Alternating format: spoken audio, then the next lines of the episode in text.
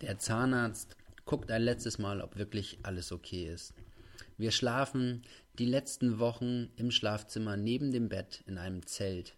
Im Arbeitszimmer nebenan läuft der Generator auf Hochtouren und simuliert eine gebirgige Hochlage. All das macht Adrian Rohnfelder regelmäßig, denn er besteigt die höchsten Vulkane der Welt. Die sogenannten Seven Volcano Summits. Egal ob in der westlichen Antarktis, wo, die, wo bisher weniger als 20 Menschen überhaupt gewesen sind, oder der Kilimanjaro, wie jetzt aktuell. Über all das berichtet Adrian exklusiv in dieser Podcast-Folge. Und wenn ihr glaubt, Adrian geht einfach mit einem Wanderstock hoch auf den Kilimanjaro, Pustekuchen. Lasst euch überraschen, was er sich hat einfallen lassen, um den höchsten Berg Afrikas zu besteigen.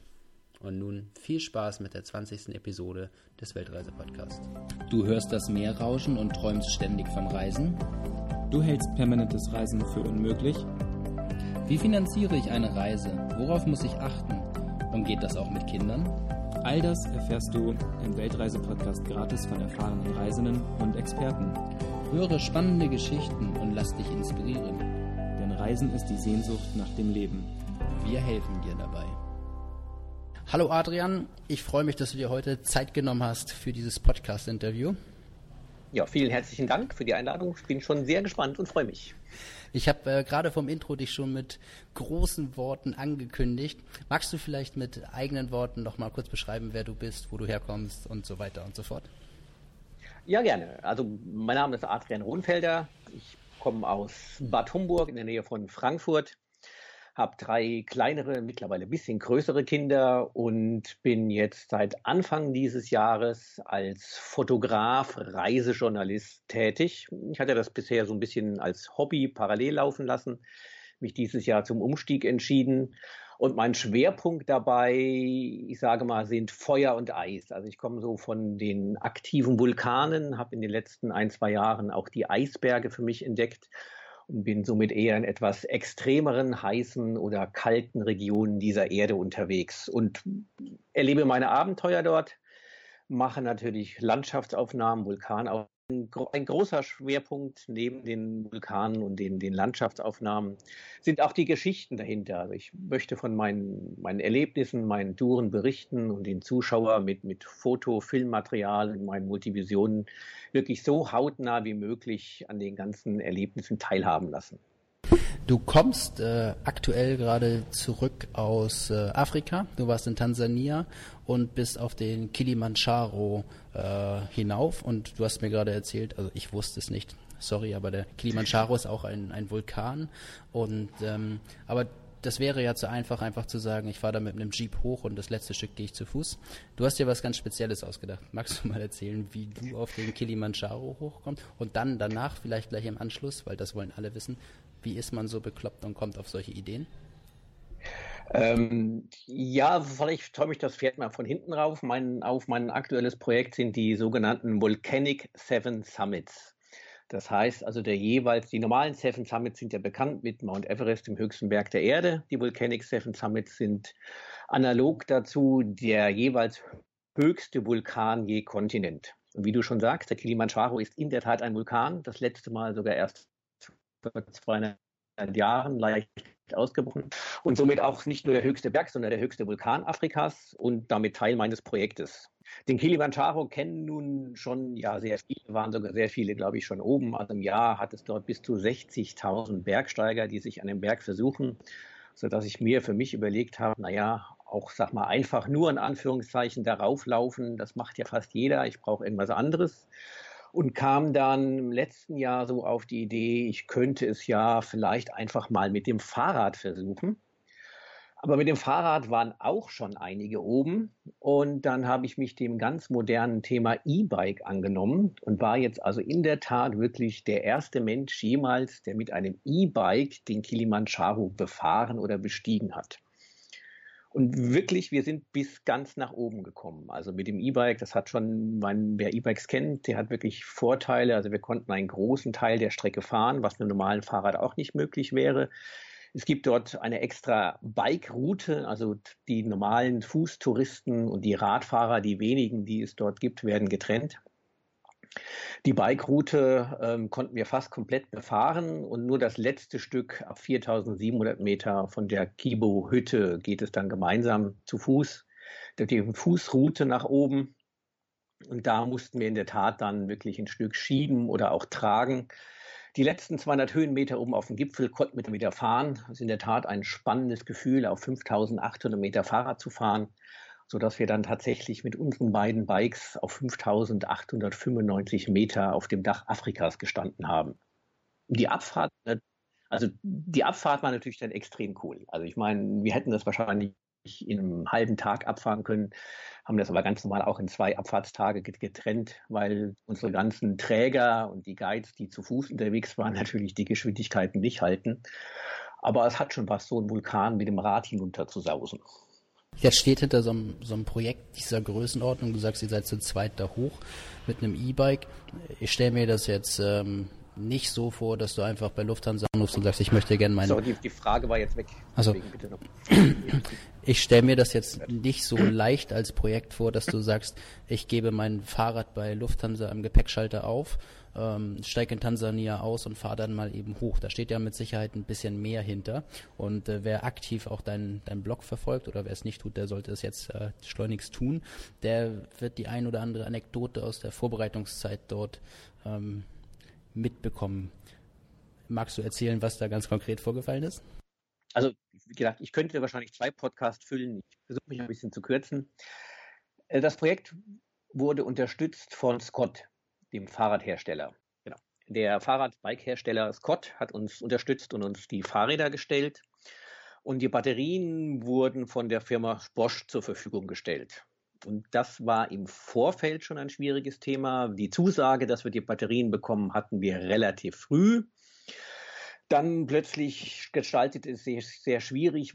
Und musste das Ganze also per Cargo, per Fracht verschickt werden. Dann war die Frage, wer nimmt es in Tansania entgegen? Dort gibt es keine einzigen Bikehändler. Es war ein Umweg über Südafrika geplant, also lange Geschichte.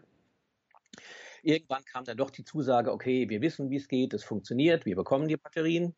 Nur um dann drei, vier Wochen vor dem Projekt von Bosch zu erfahren, es tut ihnen leid, sie hätten jetzt eine Bike-Messe und die Batterien nicht da, ob wir nicht das ganze Projekt um drei, vier Wochen verschieben können. Super, können wir natürlich nicht. Einfach mal das Projekt verschieben. Also wieder viele E-Mails und Telefonate hin und her. Ich habe schon beim örtlichen Fahrradhändler gefragt, die Akkus dann zu kaufen, bis wir dann doch die Zusage bekommen haben, okay, die Batterien bekommen wir und auch pünktlich. Zumindest pünktlich vom Bosch, weil dann ging das Drama nämlich erst richtig los. Sie wurden dann per Fracht nach Tansania geschickt. Ja, zwei Wochen bevor wir selber gestartet sind sollten sie. Nämlich dummerweise ist dann der Frachtflug ausgefallen. Das passiert einmal im Jahr, dass dieser Frachtflug ausfällt. Und genau unser Frachtflug fiel also aus. Was heißt, der geht nur einmal die Woche. Also wurden die Batterien dann fünf Tage vor unserer Abfahrt per Luftfracht nach Tansania geschickt. Der afrikanische Partner versicherte uns aber alles kein Problem, ihr bekommt sie pünktlich. Wir fliegen also fünf Tage später und äh, am Flughafen treffe ich mich mit meinem Partner von, von Roman Schuster von Furtenbach Adventures, die das mit organisiert haben. Äh, die Batterien wären noch, wären zwar in Tansania, aber noch im Zoll. Also wir noch vor dem Flug telefoniert, also vor dem Flug, während dem, nein, während dem Flug nicht, am Flughafen telefoniert, kommen in Moshi an, natürlich keine Batterien da. Ja, und dann saßen wir zehn Tage in Moshi fest, weil unser afrikanischer Partner uns die Batterien nicht zur Verfügung gestellt hat. Erst Argument, er hätte kein Geld. Zweites Argument, er könne nicht, keine Ahnung, jeden Tag eine andere Ausrede mit dem Versprechen, ja, ja, morgen, morgen, morgen. Also wir haben zehn Tage verloren, Rückflug verschoben und zehn Tage auf die Batterien gewartet, bis sie dann endlich kamen. Und selbst das war noch spannend, weil wir wussten, sie sollten kommen. Es hieß, wir bekommen sie am Samstag. Für Sonntag für um neun wird dann aufgebrochen. Also die Dinger haben uns echt wahnsinnig gemacht. aber letzten Endes, ähm, ich habe da gar nicht drüber nachgedacht, aber mit einem E-Bike-Akku wäre der ja gar nicht hochgekommen. Ne? Das wäre einfach zu wenig Power gewesen, oder?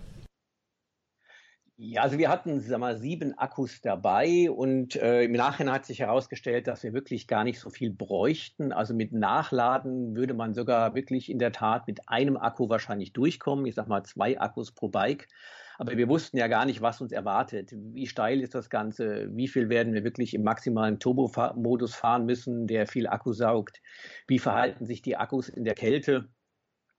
Also letztendlich, also mit zwei Batterien pro Bike ist die Tour machbar. Ich meine, dadurch, dass wir dreieinhalb pro Bike dabei hatten, war es dann wirklich sehr entspannt, dass wir nur einmal zwischendrin die Akkus nachgeladen haben und hatten dann noch zwei volle und so wirklich ganz entspannt durchgekommen sind. Wie bereitet man sich, sich darauf vor, auf so eine Tour den Kilimanjaro hochzufahren? Ich meine, du bist ja hier in Deutschland ansässig und hast nicht die Möglichkeit, jetzt äh, lange, äh, gerade als Familienvater, lange Trainingscamps in Afrika zu machen. Wo fand die Vorbereitung statt? Also die Vorbereitung stand größtenteils wirklich hier im heimischen Taunus mit dem doch 880 Meter hohen Feldberg äh, statt. Ich hatte hier aber so eine relativ steile Schneise mit auch einigen Steinen und rutschigen Passagen gefunden, die, sag mal, der Steigung dem Kilimanjaro recht ähnlich ist. Und wenn man die dann dreimal am Stück hochfährt, kommt man auch so auf 1000, 1200 Höhenmeter.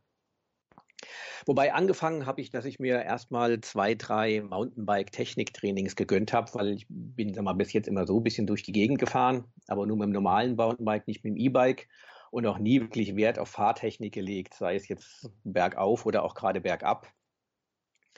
Und äh, das bietet sich natürlich auf so einem schwierigen Gelände wie im Kilimanjaro schon an, sodass ich also zum einen Techniktraining gemacht habe, einmal hier in der Gegend, einmal in Innsbruck, wo es doch ein bisschen steilere Berge hat. Dann bin ich einfach extrem viel gefahren, um das Bike kennenzulernen, um die Höhenmeter, die Kilometer zu machen. Parallel dazu das ganz normale Lauftraining für die anderen Berge, die ich zu Fuß gehe. Und das Schwierigste am Kilimanjaro ist nicht, nicht der Berg an sich und die Etappen, die sind auch für normal Geübte eigentlich machbar. Das Schwierige ist da natürlich die Höhe. Man 6000 Meter, knapp 6000 Meter sind schon ein Wort. Und idealerweise macht man zuerst den Mount Mero nebendran mit seinen 4500 Meter zur Höhenakklimatisation, um dann auf den Kilimanjaro zu gehen. Das haben wir uns aber insofern gespart, ähm, dass wir in einem Höhenakklimatisationszelt vorher geschlafen haben. Ich habe dann vier Wochen lang in so einem speziellen Zelt geschlafen, in dem man die Höhe simulieren kann. Also man steigert sich da von Tag zu Tag und ähm, hat, es gibt Studien, dass es wirklich denselben Effekt hat, wie wenn ich mich wirklich auf der Höhe befinde. Und ähm, hat wirklich super funktioniert. Wir hatten also keinerlei Höhenprobleme. Das, äh, zu, und, meinem, zu meinem äh, Verständnis, du liegst zu Hause im Schlafzimmer, deine Frau liegt im Bett und du liegst daneben in einem Zelt. Ja, wobei die Frau nicht mehr in dem Schlafzimmer liegt.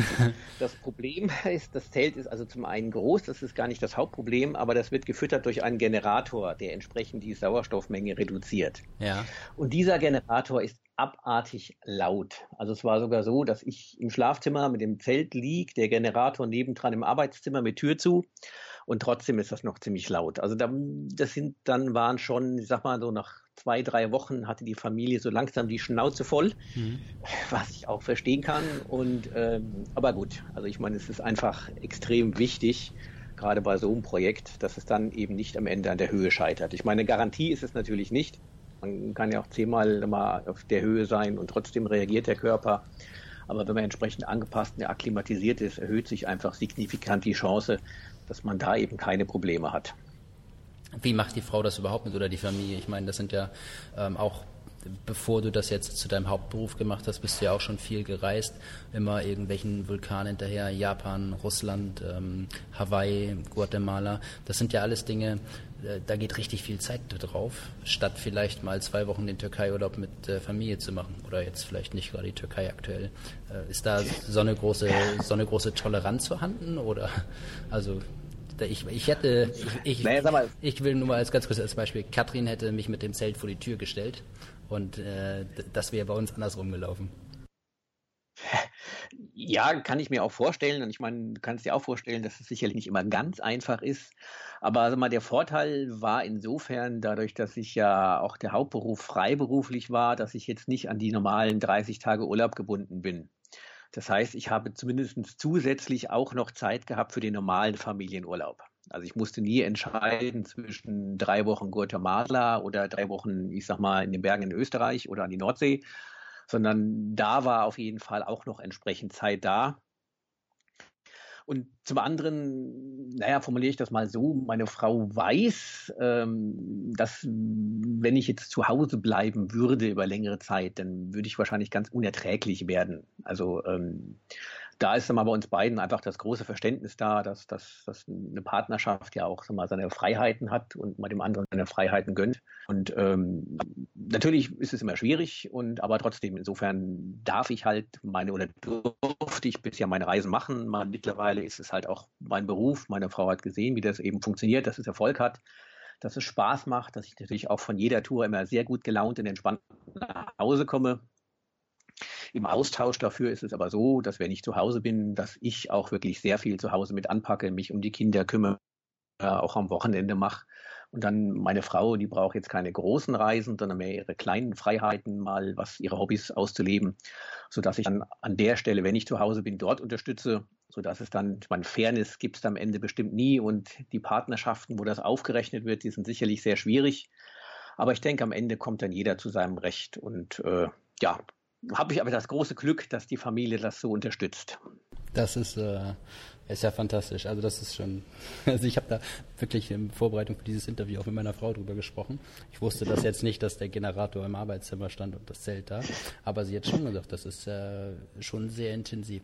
Du hast äh, mit dem Kilimanjaro jetzt den zweiten Berg oder den zweiten Vulkan deiner Volcano Summits ähm, absolviert. Es gab davor ähm, einen, einen ersten Berg der für, mhm. für mich, ich habe vorhin mit meinem Sohn gemeinsam das YouTube-Video dazu geguckt, das verlinken wir auch auf jeden Fall nochmal unter dem Podcast. Und mein Sohn wollte das mhm. immer und immer und immer wieder gucken. Das ist einfach so faszinierend. Du warst in der Antarktis, in, in, ja. in, in der westlichen Antarktis, auf dem höchsten Vulkan, ich glaube knapp 4000 Meter hoch. Und das war überhaupt erst die sechste Expedition dorthin. Ihr habt ein Flugzeug geschartert, so eine russische Ilushin ähm, ich habe ein Foto gesehen, da musste ich äh, lachen von so einer freistehenden Toilette mit einer Neoprenschürze, damit man nicht erfriert. Ähm, ich habe ja. ge hab gelesen, äh, hier äh, ein Zitat auf deiner Webseite, ich dusche nur noch kalt zur Gewöhnung des Körpers an die Kälte. Diverse Arzttermine für einen allgemeinen Check sowie insbesondere Zahnkontrolle. Und dann auch nochmal das mit dem Höhenakklimatisationszelt. Ja. Also das ist, ähm, achso, hier auch das noch Gewicht in Höhe von drei bis vier Kilo zulegen als Fettreserven. Erzähl mal in vielleicht vier Minuten, wenn es geht, dieses äh, Mount Sidley Projekt, ähm, was du da letztes Jahr gemacht hast. Ja, sag mal, das sag mal, ich bin jemand, der, ich bin ja sehr viel in, in sag mal, eher einsamen oder Remote Areas auf der Erde unterwegs und sag mal, mein großer Traum ist mal ins Weltall zu fliegen oder auf den Mond zu fliegen.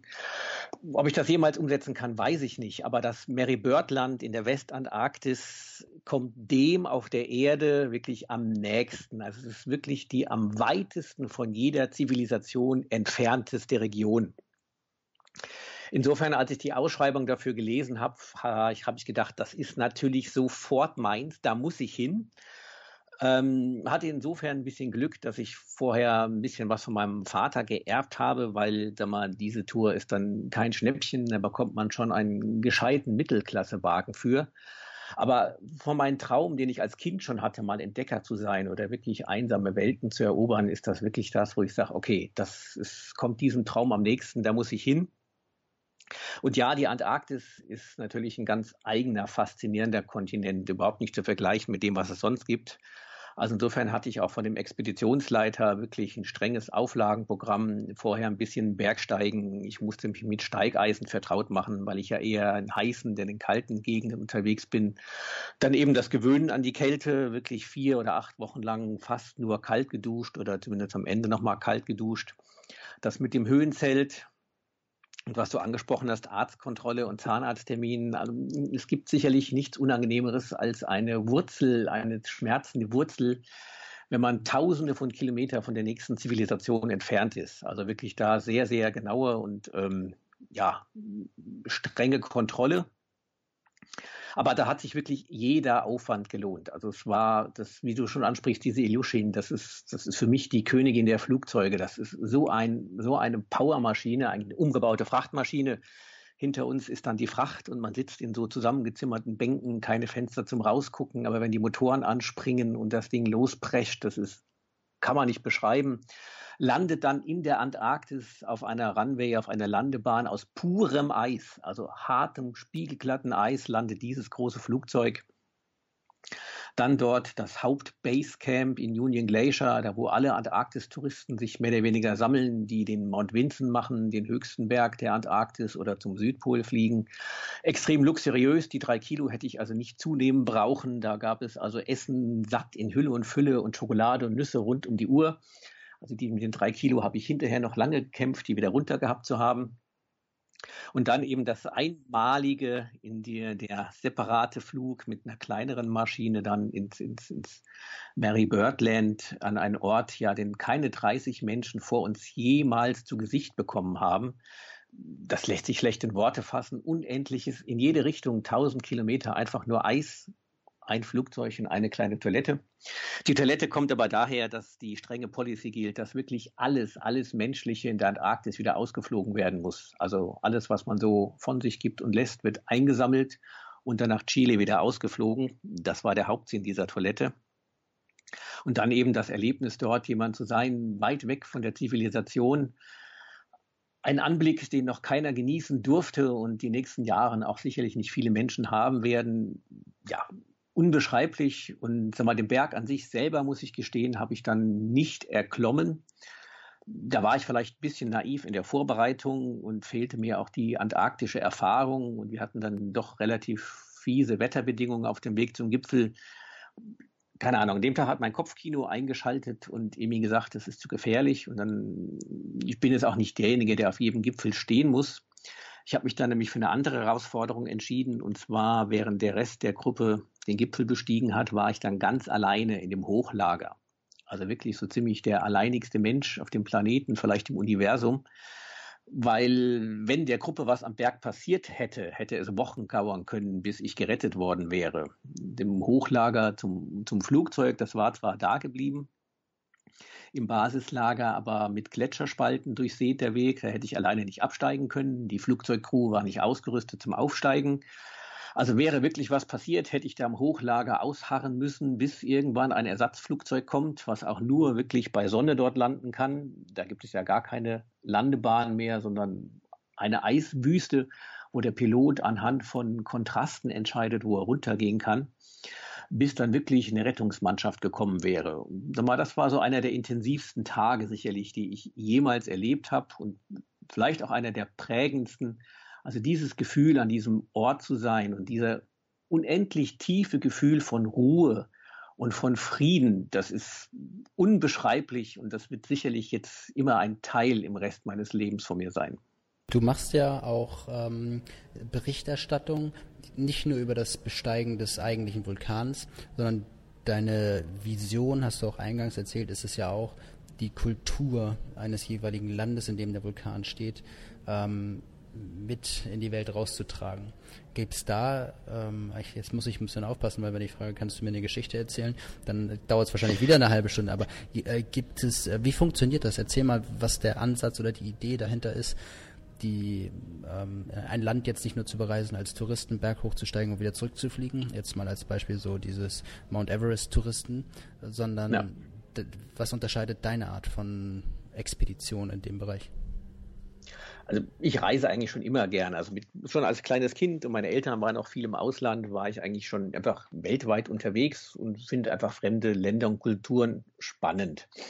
Und so auch bei den Vulkanen. Ich finde es einfach schade, um die halbe Welt zu fliegen, um dann einfach nur in Anführungszeichen auf irgendeinen Gipfel zu steigen, nach Hause zu fliegen und eigentlich gar nicht zu wissen, wo ich da gewesen bin, wie die Leute dort leben. Und so ein Berg erklärt sich ja auch ein bisschen aus, oder die Kultur um den Berg vom Berg sodass ich jetzt kein klassischer Bergsteiger bin, so würde ich mich gar nicht bezeichnen, sondern eigentlich eher Reisender mit einer Faszination für Vulkane.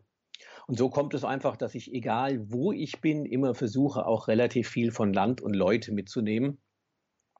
Und auch jetzt dann eben keine klassische Bergsteigergeschichte zu erzählen, so im Sinne von, ich komme da an, es war anstrengend, es war kalt, ich stand oben, Gipfelfoto wieder runter.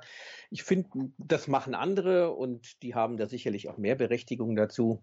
Ich finde einfach interessanter den Blick eben dahinter. Also zum einen die eigene Vorbereitung, aber zum anderen eben auch Land und Leute. Das gehört für mich einfach zum Reisen dazu. Ja, also ich sehe mich da wirklich mehr als Reisender denn als Bergsteiger.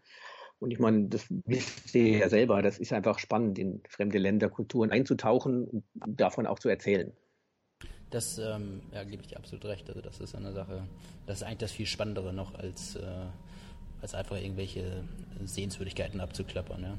Und, ähm, und irgendwann ist ja jede Sehenswürdigkeit oder jeder Berg gleich. Ja. Nach dem dritten Mal hat man es verstanden. Äh, okay, das war ein Gipfel oder das war ein Tempel. Ja, aber ich meine, die kleinen Begegnungen, das, wie du sagst, das ist ja das, was es eigentlich an Land auch ausmacht oder das Reisen ausmacht. Müsstest du mal unsere Kinder fragen nach Kambodscha, Angkor Wat, die haben also äh, die Hände in die Luft gestreckt und gesagt, kein Tempel, nie wieder. Das war ein, ein reines Touristendurchgeschiebe und dabei waren wir noch gar nicht in der Hauptsaison da. Also da gibt's, ähm, gebe ich dir absolut. Ich wollte eine andere Frage dir noch stellen und zwar, ähm, wenn man deine dein Gesamtprojekt alle sieben Vulkane zu besteigen, äh, einen Preiszettel dranhängen sollte. Was, was wird sowas kosten? Oder vielleicht auch an die bisher ähm, Mount Sidley und den Kilimanjaro. Mount Sidley hast du gesagt, du hast, äh, weil das dein eigener Wunsch war, einen Teil deines Erbes dafür eingesetzt. Aber was kostet sowas, damit man mal eine, eine Größenordnung hat? Ja, gut, also wie gesagt, der Titley, den, den, da habe ich meine Website gesehen, da war der auf der Liste der teuersten Expeditionen weltweit auf Platz 1. Also ich meine, da kannst du locker 60.000 Euro für veranschlagen. Aber sag mal, jeder Südpol kostet auch schon 40, 50.000. Das ist einfach äh, Antarktispreise. Die anderen Expeditionen sind mal, sehr, sehr unterschiedlich. Kilimanjaro war jetzt wieder relativ teuer, auch gut über, über zwischen 10.000 und 15.000 Euro, was einfach daran lag, ähm, dass der Berg an sich teuer ist. Die Tansanier wissen schon, wie sie damit Geld verdienen. Und natürlich das Projekt, die Kosten für die ganzen Batterie. Ich meine, alles, was man zum ersten Mal macht, da steckt dann sicherlich deutlich mehr Geld Equipment. Aber da war es mir die Story eigentlich wert. Die anderen Berge würde ich alle so um die bis zu den 5000 Euro veranschlagen. Sag mal, 1000 Euro kostet immer der Flug. Äh, da braucht man ein Auto, ein bisschen rauflaufen und äh, das sind eigentlich eher fast schon normale Reisen wenn ich es mal ganz grob bepreisen müsste. Ja, ähm, jetzt ist es so, dass du ja eigentlich als hauptberuflicher Fotograf äh, diese Passion lebst und ja damit Geld verdienst. Jetzt kosten die Reisen aber noch Geld. Ähm, äh, als äh, du bist studierter BWLer, merkst du, da ist ein kleiner Gap, wo du hast Partner an der Hand, wenn ich das richtig, äh, wenn ich richtig informiert bin, die dich äh, sponsoren. Du machst äh, Multivision-Vorträge. Magst du einmal kurz erzählen, wie unabhängig von, von dem Erbe, was du für die Erfüllung deines Wunsches eingesetzt hast, das normale Finanzierungspaket von diesen äh, Volcano Seven Summits aussieht? Ja, also zum einen neues Geschäft fordert immer Investitionen. Also von dem werde ich sicherlich in diesem nächsten Jahr etwas von dem in den letzten Jahren Ersparten da rein investieren. Allerdings mit dem schon dem Sinn, dass es eine Vorinvestition ist, die sich in den nächsten Jahren dann trägt. Also zum einen, du hast recht, ich meine, jetzt Scott und Bosch hatten jetzt die, die Räder und die Akkus gestellt. Ähm, die Kameraausrüstung bekomme ich von Olympus. Manfrotto, Gizzo liefern mir die Stative sodass also zumindest alles, was am Equipment da ist, teilweise auch die Ausrüstung an, an Klamotten, die bekomme ich mittlerweile gestellt und gesponsert. Die Vermarktung erfolgt dann wirklich auf verschiedensten Kanälen. Also zum einen über Artikel in Zeitschriften.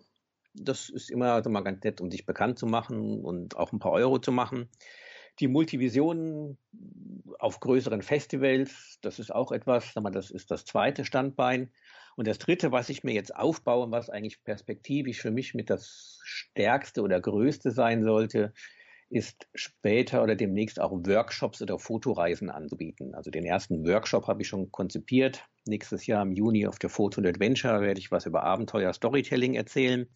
Bin gerade dabei, mit dem lokalen Partner hier in Darmstadt, der Fotogena, zu sprechen, dass ich hier eine Workshop-Reihe anbiete. Und zusätzlich auch dem Partner, den Furtenbach Adventures, mit denen ich jetzt am Kilimanjaro unterwegs war, sind wir dabei, Fotoreisen aufzubauen. Also das soll eigentlich später dann ein, ich sag mal, mehr oder weniger geregeltes Einkommen bringen und die Reisen an sich dann eben Zusatzverdienst oder ähm, ja, sollen sich dann tragen über Artikel und die Multivisionen. Wobei, wie ich es, glaube ich, eingangs schon mal kurz erwähnt habe, das Schwierigste, was für mich noch rauszufinden ist, wie mache ich das familienkompatibel? Also sicherlich könnte ich damit viel Geld verdienen, indem ich sechs Monate auf Tour bin und dann sechs Monate mit Multivisionen Deutsch-Deutschland toure. Aber das ist eben nicht mein Anspruch. Da bin ich noch am herausfinden, wie viel Termine oder Reisen kann, muss, will ich machen, damit sich das äh, trägt und äh, trotzdem aber äh, ja ich noch Zeit für meine Familie habe. Und ähm, wie sieht es aus mit den anderen fünf verbleibenden Vulkanen? Wie sind die, die, wie ist der Zeitplan? Sind die nächste Woche alle bestiegen oder in zwei Jahren oder in fünf Jahren?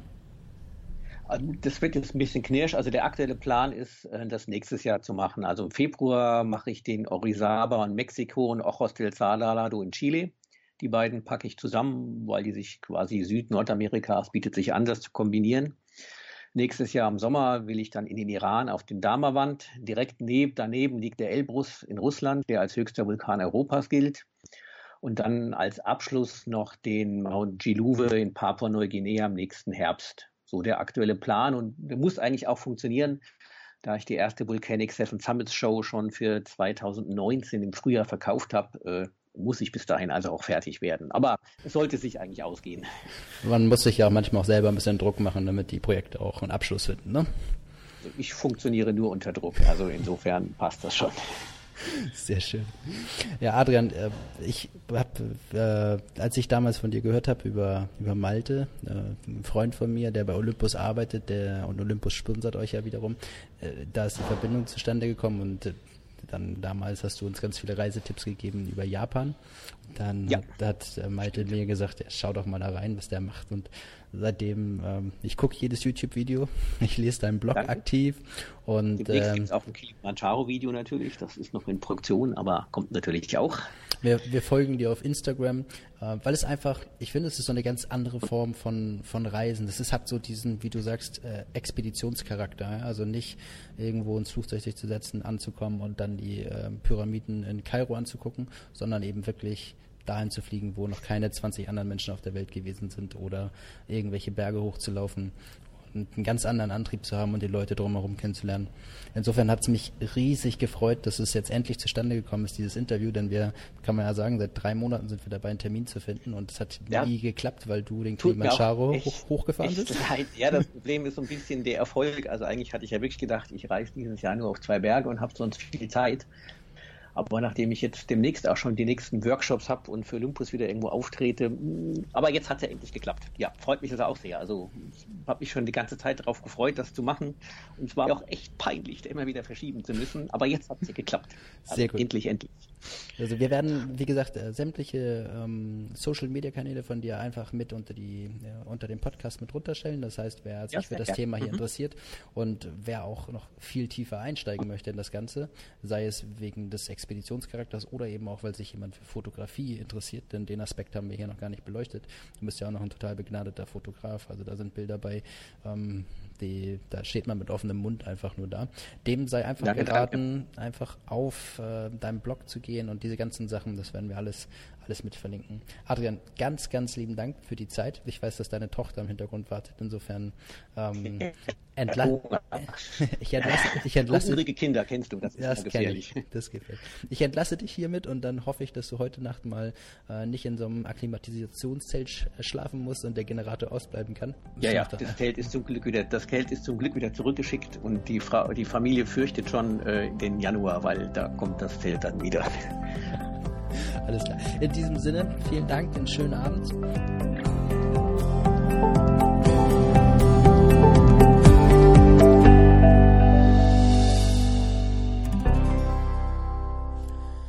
Ja, das war sie auch schon, die heutige Episode. Ich habe mich ganz besonders gefreut, dass Adrian die Zeit gefunden hat, denn dieses riesige Kilimanjaro-Projekt hat doch auch ihn zeitlich mehr in Beschlag genommen als ursprünglich geplant. Und mein ganz besonderer Dank in dieser Episode gilt auch an meinen besten Freund Malte, der einfach diesen wunderbaren Kontakt äh, hergestellt hat über die Verbindung von Olympus. Und ähm, es ist wieder eine dieser Geschichten, auf die man per Zufall stößt, wo man sich dann super für interessiert und dann Adrian hätte mit Sicherheit noch Stunden weiter erzählen können. Und äh, ich werde sein Projekt weiter verfolgen. Ich finde es einfach sehr spannend. Wenn es auch dir gefallen hat, würde ich mich freuen, wenn du einfach eine kurze Bewertung bei iTunes ähm, für diesen Podcast gibst oder mir ein kurzes Feedback schreibst, auch in der Facebook-Gruppe. Das hilft mir immer weiter und zeigt mir auch, dass ich auf dem richtigen Weg bin. Ansonsten wünsche ich dir noch einen wunderschönen Tag und freue mich, wenn du auch in der nächsten Episode wieder reinschaltest.